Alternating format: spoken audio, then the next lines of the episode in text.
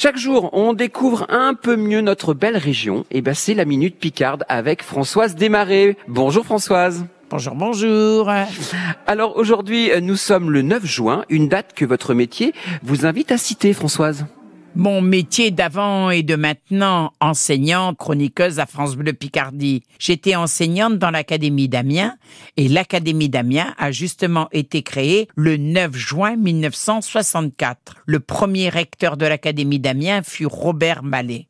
Robert Mallet est né à Paris, mais il reste de souche picarde, à cause qu'il aimait bien venir à Abbeville.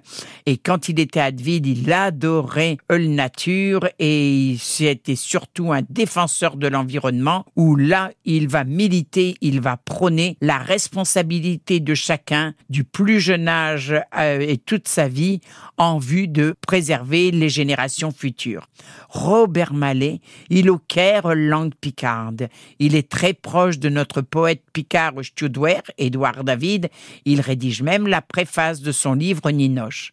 Robert Mallet, il se rôtit heureux de savoir que là, chaque fois deux ans, que la langue picarde est inscrite dans une circulaire, qu'elle peut être enseignée dans les écoles et les collèges, et qu'en plus de ça, elle est inscrite pour 2023-2024 dans le plan de formation des enseignants.